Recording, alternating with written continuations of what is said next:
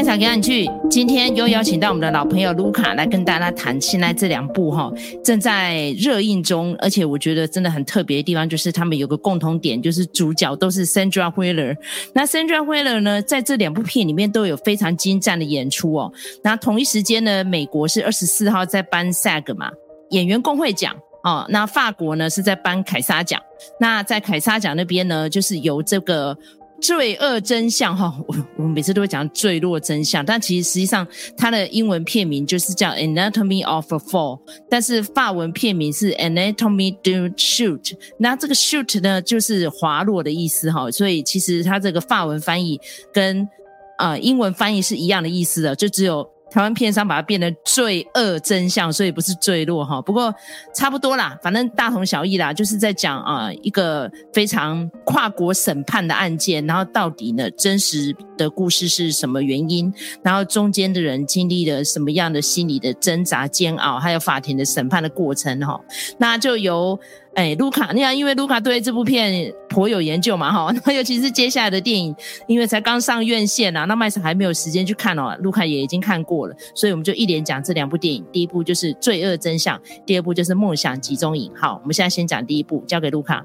好，刚才呃麦嫂已经讲过了，就是我们这个呃《罪恶真相》的女主角珊德拉·惠勒哈，其实她也有入围奥斯卡的最佳女主角，但是一般来讲还是觉得说陪绑成分居多，因为在美国的对手还是非常的多哈。《坠恶真相》这部片子呢，故事就是从这个呃珊德拉。惠勒所饰演的女作家开始哈，那她呢在戏里头也叫 Sandra 哈，这个还蛮有趣的。一开始的一场戏就是有一个女记者来访问她哈，那但是呢，她就是一直绕开话题，然后就一直反问这个女记者说：“哎，呃，我其实对你哈比较有兴趣，你可不可以告诉我你是怎么样的一个人？然后你对我的作品看法是什么？”那就是一直要。要回避问题，然后这个时候呢，他们这个楼上传来很大的声响，就是由 Fifty Cent 好所演唱的一首歌，那就是因为声音已经大到实在是没有办法呃访谈下去了，所以呢，女记者就只好离开。那随后呢，镜头就带到说，诶，他们哈有一个儿子。然后这个儿子呢，他就带着狗狗出去遛狗，这样子在雪地里头。那结果呢，这个小朋友回来了之后，哎，远远的呢就发现，哎，他的爸爸倒在雪地里头，已经身亡，这样子哈。那所以呢，这就是一个疑案嘛。他的爸爸哈，就是这个桑德拉的老公哦，他叫 Samuel 哈。这个 Samuel 到底是怎么死的？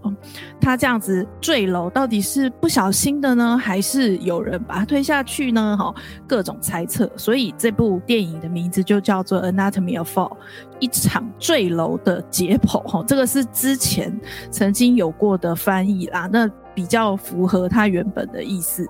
但是你也知道，就是台湾人实在是很爱用谐音梗，所以就把它翻成。罪恶真相哈，那其实这部片子我觉得最精彩的地方就在于这个一年之后，就这件事情发生之后的一年，就开始了这个连串的审判哈。那这个电影它的所有的情节几乎哈都是集中在这场审判里头，就是说呢，看起来哈像是没有人目睹 Samuel 坠楼的那一刻哈。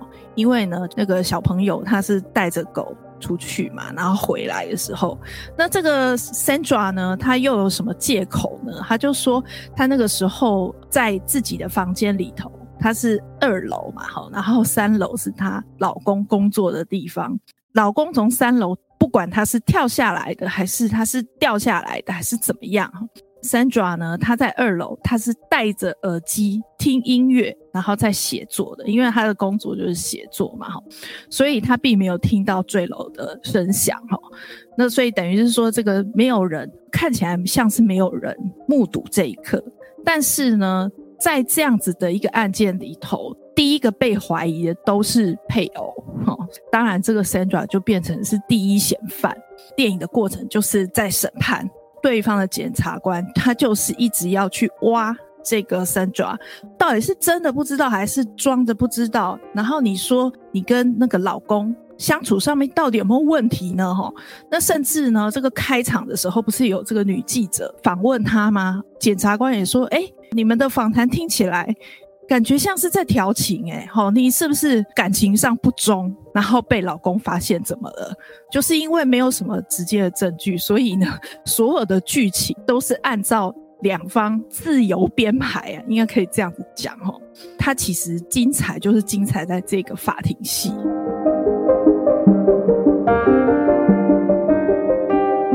麦嫂一向不是很喜欢看跟他专业领域比较接近的东西，因为他可能就觉得说会有一种出戏的感觉，然后会觉得说剧作品里头描写的法庭或者是法律相关的事物，可能都不是那么的到位。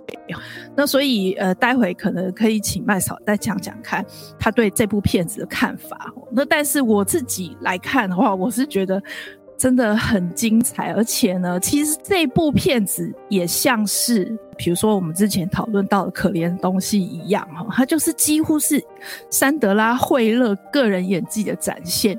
因为呢，他其实背景的设定是这样子，就是说他本身是一个德国人，哈，因为山德拉惠勒她就是德国人，但是她的老公是法国人。这个女作家她主要的活跃的地方是伦敦。好，所以她英文讲得不错，她跟她的老公可能也是用英文去沟通的，他们反而不是看是讲法语还是讲德语，而是用英语来沟通的。所以她其实对她来说，在这个戏里头，大部分的对白她都是用英文讲的。哈，那你想想看，一个德国的人，然后呢，他又比较是属于英语圈的活动范围，但是后来就是因为发生了一个意外。因为 Samuel 跟 Sandra 两个人呢，他们都是作家，各有各的事业。那对于小孩子的管教，就变成说采用轮流的方式。那结果呢，有一次就是因为这个 Samuel 他没有赶上去接他的小孩。然后结果呢，小孩就发生了交通意外，那导致这个小孩呢，他就是眼睛的视力就大部分都丧失了，这样他可能只能看到一些光影变化这样子吼。那为了这件事情呢，父母当然都是会很自责啦吼。那尤其这个 Samuel，他后来为了这个小孩的教养问题，等于是说很贴身的在照顾这个小孩，哦，送他去上学啊，然后。帮他就是找到很好的教育方式等等的。那还有一个呢，就是说，哎，我们搬到一个我们比较熟悉的地方哈，所以他们是住在法国的。老公呢，他跟这个小孩哈也是都是讲法文的，就有点妙。有的时候跟妈妈是讲英文或者是讲法文，然后呢跟爸爸还有跟那只狗呢是讲法文的哈。所以等于是说德国人 Sandra 哈，他后来呢是在法国的法庭审理这个案件的，所以他到了中间的时候呢，他就跟庭上讲说：“哦，我实在是无法用法语来表达。”我的想法，所以可不可以让我讲英文哈？所以就变成说，这个英语或者是说德语、法语中间的这些切换，它其实有带出这一对夫妻他们好连同小孩，他们之间其实有一些很复杂的关系。所以我觉得他是很厉害的，是他用这些连串的审判的这个过程，就勾勒出了这个婚姻的状况。其实 Samuel 跟 Sandra 是不快乐的，他们他们相处是不愉快的。然后尤其是因为这个小孩遭受到意外的关系。导致于说后面的整个教养也好，或者是说他们要住哪里也好，甚至是影响到他们的工作方式哦。那到了这个戏的中后段的时候，甚至呢就提出了一个，因为这个 Sandra 跟 Samuel 他们都是作家嘛，哈，那所以呢，居然开启这个文本的研讨大会。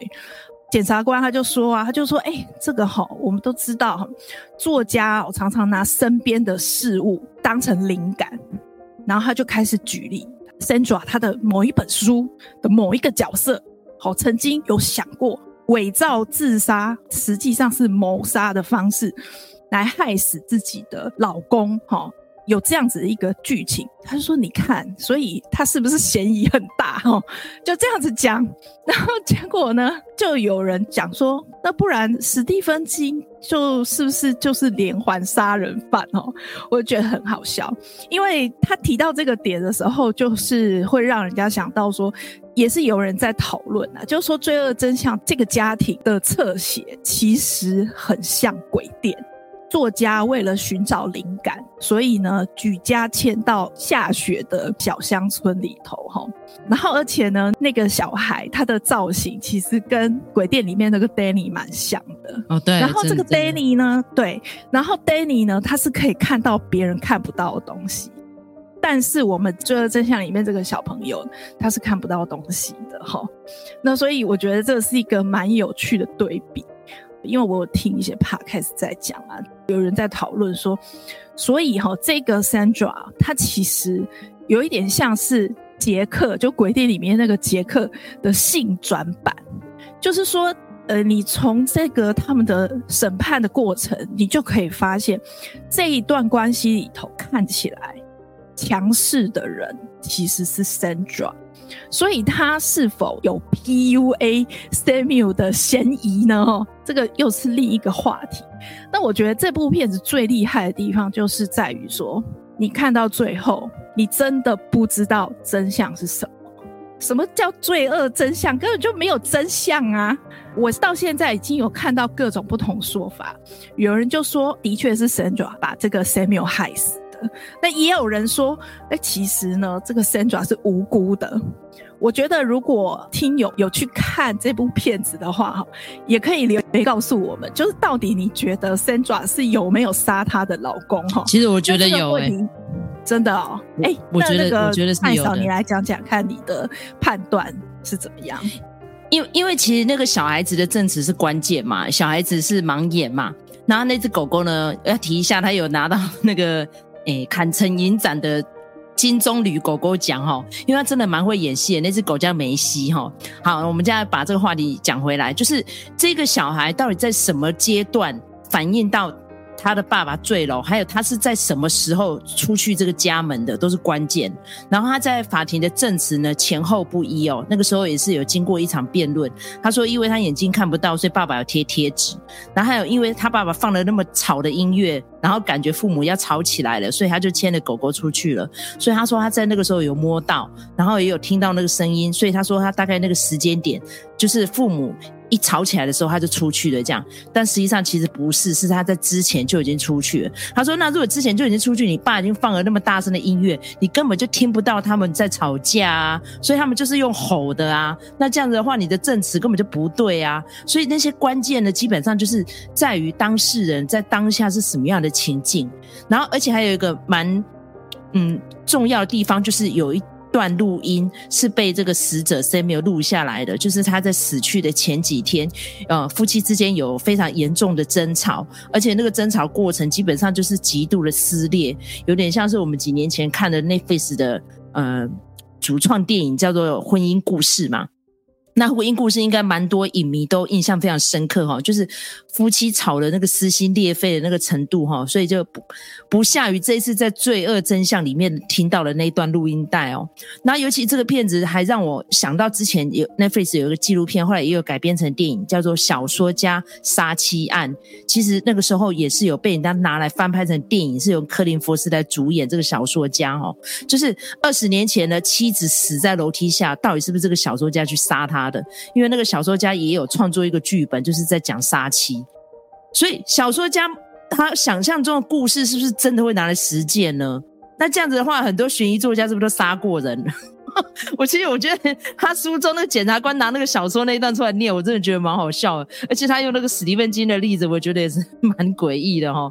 对啊，没错啊，难道你要经历过才写得出来吗？就像是现在某某网红，有时候他要去经历过才能骂那个国家，所以他就跑去了某一国。我觉得他真的是跨点故意哈。所以我说，如果照这样讲，我们完全没有想象力了，我们也不用看电影了啊。哦，例如说接下来你要讲的那个。呃，跟集中营有关的故事，你没有待过集中营，你也不能拍那部电影啊，是这样子了吗？应该不是吧？所以我觉得好，那回来为什么我觉得是 Sandra 有做呢？就是因为再怎么样，他有动机嘛。夫妻之间已经吵到这个样子了，这个距离离婚就有一步之遥了哈。然后再加上，其实他们不是没有谈到离婚，因为已经无法相处了啊。尤其他们双方各自就对着这个孩子的眼睛受伤的问题都抱着罪恶感，所以不停的指责对方。那这个先生呢，也是针对于自己一事无成哦，在大学教书也不是很顺利。那最后呢，他们就是背负着巨额的贷款，跑到这个。冰天雪地的法国山上居住，好像也不是很顺利哦，因为房子正被修修补补的，好像还不是很适合住人哦。你看那个雪下的那么大，我就觉得很恐怖，一定住起来很痛苦哦。所以 Sandra 也说，我那么成功的事业，那陪着你，其实伦敦住得好好的，我本来也可以习惯那个生活跟那语言，那突然跑来法国这边，我法文讲的又不好，那我我一个德国人，我基本上跟着你到处搬，我也觉得我很难受啊。那尤其是我卖书卖的比你好，也不是我的罪过吧？所以我觉得这对夫妻，我觉得这个老婆一有充分的动机啦。那第二，他那个儿子的关键证子为什么熊熊改变？那尤其是他中间有一段。他是很痛恨妈妈的，就是那个社工要陪着那个小孩嘛，因为他们又是一家人，不得不住在一起。可是儿子又是关键证人，所以那个社工有一天他是要求妈妈要距离孩子远一点的哦，你不要靠近他那样子哦。所以他在那个时候是不是就觉得，如果今天妈妈为了杀爸爸进去法院，是不是他以后就连父母都没有了？会不会是在那个节骨眼，他选择要捍卫妈妈？所以他就说出来，他爸爸那时候曾经试着要服药自杀。然后他也用一样的方式，差点把狗狗给毒死了。那一段真的把我吓到。我说：“哎，不会吧？狗不会死掉吧？”哦，好险有救回来哈。所以我觉得，嗯，好像导演是埋了伏笔，在暗示其实他有做，只是法庭最后是没有这样子判。然后我讲到这边就好了。我们今天会不会把雷全部都讲完了？对啊，我觉我觉得《罪恶真相》这部片子，就算爆雷也没差，就是你真的是会。一下子觉得说，哎、对，他应该有做，然后一下子又觉得说没有，他可能是无辜的哈。呃，比如说像我本人哈，我就是觉得他是无辜的。那我当然没有像麦嫂头脑那么清楚啦哈，这些法律攻防的问题。我是这样子的哈，因为我一开始的时候我就先设想他是无辜的啦。我听到有一个 podcast 讲法非常好笑，他就是说德国女人就是很冷哈，就你看她在法庭上面这么冷静。然后所有的细节哈，虽然是用他不熟悉的语言，可是他其实都交代得蛮清楚的。那至于有一些前后不一的一些证词，我觉得他可能是人都有那种，比如说受到一些冲击，然后就忘记或者是说记错的一个状况。我觉得这个也是在所多有哈。然后再来就是说，因为我觉得他真的太冷静了，冷静到我觉得如果不是他无辜的话。我觉得他不可能做到这种程度，好，那但是呢，我觉得在他的审判过程里头，就可以发现她跟她的老公的关系真的是非常可怕，就是我觉得是比死亡还要可怕。她就觉得说，哎，老公的事业不成功，那就是拎刀为代击啊，哈，那我也不是没有提供给你一些解决方法，那你就不接受啊，哈，那你是要我怎么办？好，你我我没有要为你失败的写作事业来负责。我觉得他应该是一个天性就有点冷酷的人哈，然后再来呢，我觉得因为他们的呃工作方式是这样子，就是说看起来大部分的呃跟小孩有关的事情哈，都是这个爸爸在负责的哈，然后呢就让这个 Sandra 可以哈是自由的哈自在的写作。所以我觉得在这一点上来讲，我不认为哈她有杀老公的动机。那再来就是，我觉得这个小朋友的确就是那个很关键的人。我觉得他所知的东西也是不足以让他判断说，哎，到底妈妈是有杀还是没杀。那他我相信他一开始的时候一定觉得妈妈是无辜的，可是后来他听到了一些他。不该听到，他就有说，他说那些东西是我所不知道的，然后包括妈妈有讲过说，诶，爸爸好像曾经有尝试要自杀的这样子的一个事情。他说我都不知道这些事情，哦，所以他那个时候听到这些东西的时候，就整个非常的冲击，哦，导致于说，诶，他就开始怀疑说妈妈是不是真的有做哈。所以我自己的判断是妈妈没有做，但是我觉得他们这一段婚姻关系已经让那个先生心都死了，所以我觉得如果要说是那个。呃，丈夫自杀，我觉得也是蛮有可能的哈。所以我觉觉得说这个戏就是这么有趣。我看了一些评论，几乎是好像一半一半。有些人说他做了，有些人说他没做。那但是呢，刚才麦嫂有提到那一段录音带，他那个发生的是坠楼的前一天的样子，好，他们两个大吵了一顿。那在那个争吵里头，他们那个婚姻的状态就是非常的赤裸裸的，特别是这两个人都是作家，所以他们那种言语使用的方法，真的是我觉得每一句都是骂到对方的痛点。太可怕了，那一场争吵，而且呢，他最厉害的地方就是他最后面，因为两个人已经吵得不可开交了，所以呢，接下来就是一阵声音，然后看起来好像是有人丢东西，然后有没有人被打到呢？这个又是一个问号，就是很像冰斗的声音呢、啊。对，但是他特别是这一段，他就只让你听声音。前面的争吵都是用重现画面的方法，到这段的时候就让你听声音，凭你的想象。我就觉得说，哎、真的很可怕，因为实际上他们在法庭里头，他们就是只能听得到声音。我们这些观众其实已经比他们更接近真相了，但是我们还是无法判断到底这个作家是不是有罪的。所以我觉得这个就是这部片子最厉害的地方。我看完那个法庭戏，整个鸡皮疙瘩都竖起来，我觉得很可怕。他最后甚至还那个来到那个文本分析的阶段，我就觉得说哇，我很难看到他居然用法庭戏来讲创作的这件事情，我就觉得说这个编导真的非常厉害。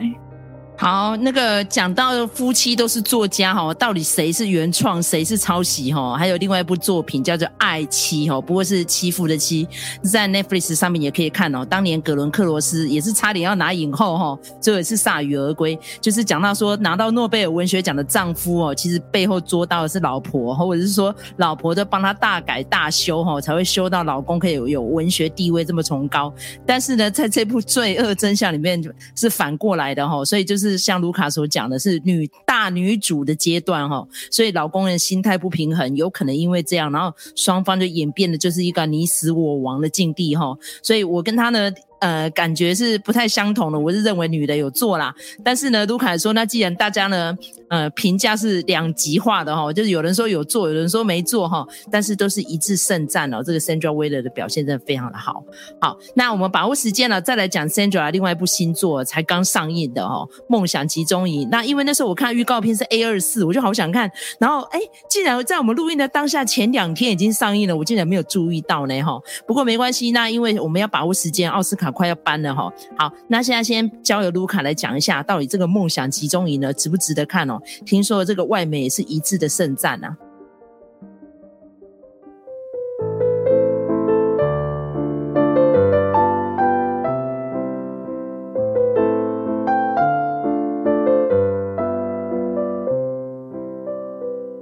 我先来讲一下哈，就是我们刚才讲到的这个《罪恶真相》，它其实是坎城的金棕榈奖得主哈。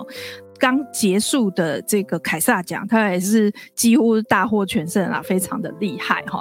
那这个导演呢，哈，贾斯汀·楚特，哈，他这次呢有入围奥斯卡的最佳导演哈。就是虽然说，呃，奥斯卡的十部最佳影片入围里头有三部是女导演，但是呢。真正最佳导演的奖项只有这个杰斯汀·楚特他有呃入围哈，所以我觉得这个表示他真的是非常厉害哈。那我们接下来要讲到的这个呃《梦想集中营》这部片子，则是哈当年坎城影展的第二名哦，就是评审团大奖哈。之前的这个 BAFTA 也算是成绩非常好哦，他有得到两个奖项，一个就是外语片，因为这部片子是德语发音的哈。但是他的导演呢是强纳森·格莱泽啊，这个我们上次有敲完预告过了，就是我们都。很期待他的新的作品哈，那因为他是英国导演，所以这部片子也拿到了最佳英国电影哈的这个奖项。这两部片子都非常的厉害哈。那这两部片子有一个共同点，就是主角都是桑德拉·惠勒。不过呢，哦，《梦想集中营》这部片子呢，我觉得是它的形式非常的厉害。那如果说大家有听到哦我们这个节目的话哈，我是蛮鼓励大家进戏院去看哈。因为呢，这部片子呢，我必须说看起来很不舒服。那他的不舒服呢，很大的程度是来自于声音的部分。所以他在巴夫塔的时候，他也得了声音设计的这个奖项。哈，那它是怎么样的一个剧情呢？哈，它其实真人真事改编的，就是在讲说有一个人叫做鲁道夫·霍斯。哈，那他是谁呢？他其实是奥斯维辛集中营的指挥官。那他那个时候呢，哦，这个在奥斯维新集中营那边的时候，他就觉得说：“哎、我想要把我的妻小都接来这边住，所以呢，他就在这个集中营旁边就盖了一个很温馨的这个套厅也好，一个宅邸。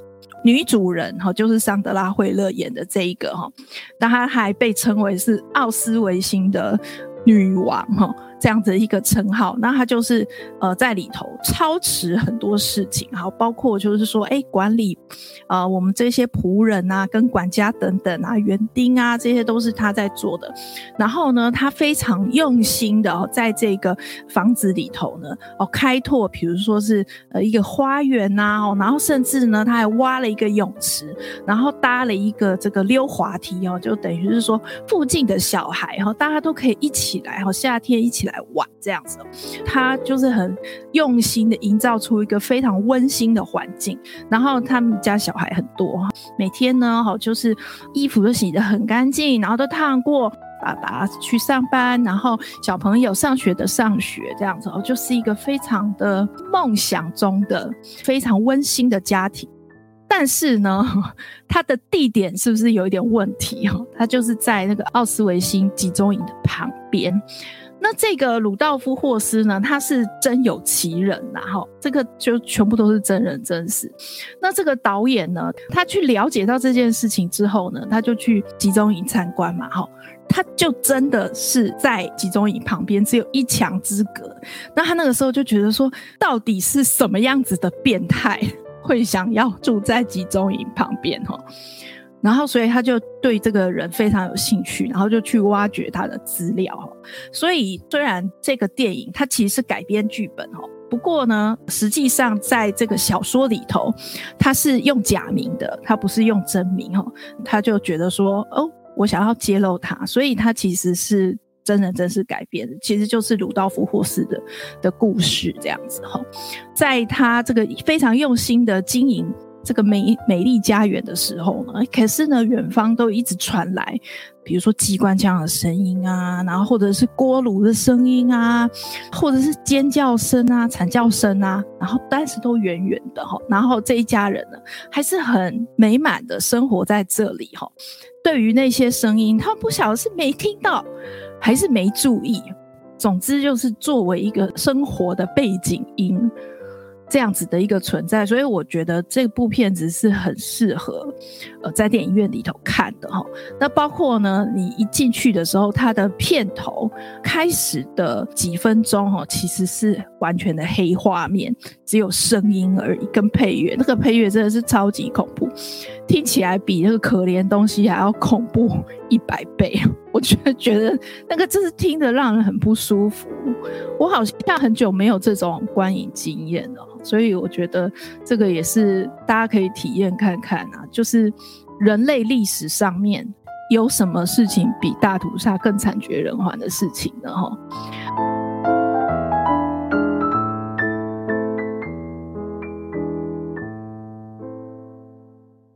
这部片子呢，它也是因为它要表现那个背景音嘛，所以呢，这个所有的东西都是导演他有呃刻意的去考究的，包括就是说重现当时那些军火的机种，什么样的距离吼会发出什么样子的声音，好，在听觉上是什么样的呈现。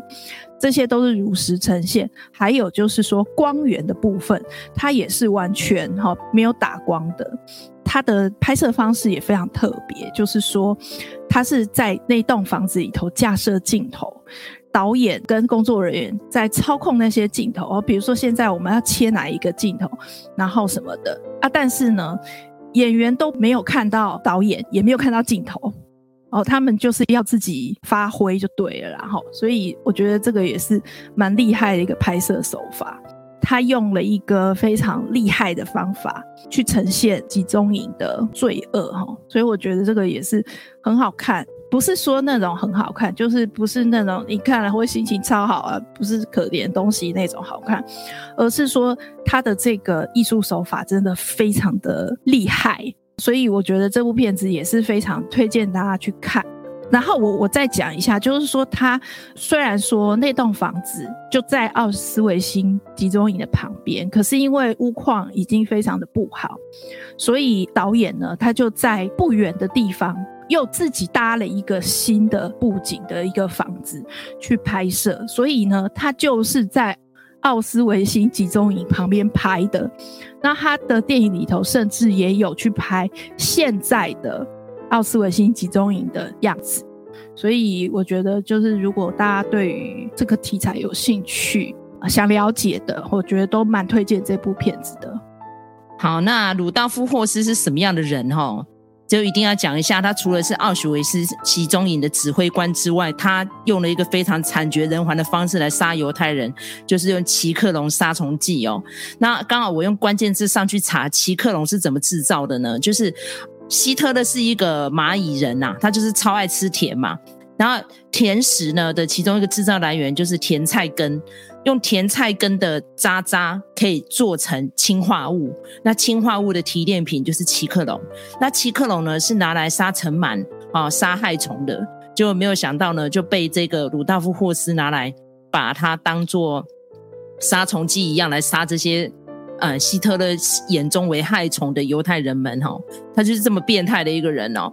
那但是你用鲁道夫霍斯的关键是上去查，可以查到他孙子哈，用他跟他呃爷爷之间的一些赎罪的经过哈，拿来敛财哦，这一阵子也被人家拿出来讲哈。所以这个片子呢，其实你对二战史不用太多了解哦，你知道这些恶贯满盈的人是怎么样过他梦想中的美好生活的，你大概嗯十之八九看完大概会想吐吧。所以我就觉得说，卢卡的感觉呢，应该是非常直觉的，就是。听到那些声音，然后看到他里面那些醉生梦死的人，好像一副自己过得很理所当然的样子，你就会觉得妈的，你这些人到底是不是，到底是不是人做的？真是超恶的哈！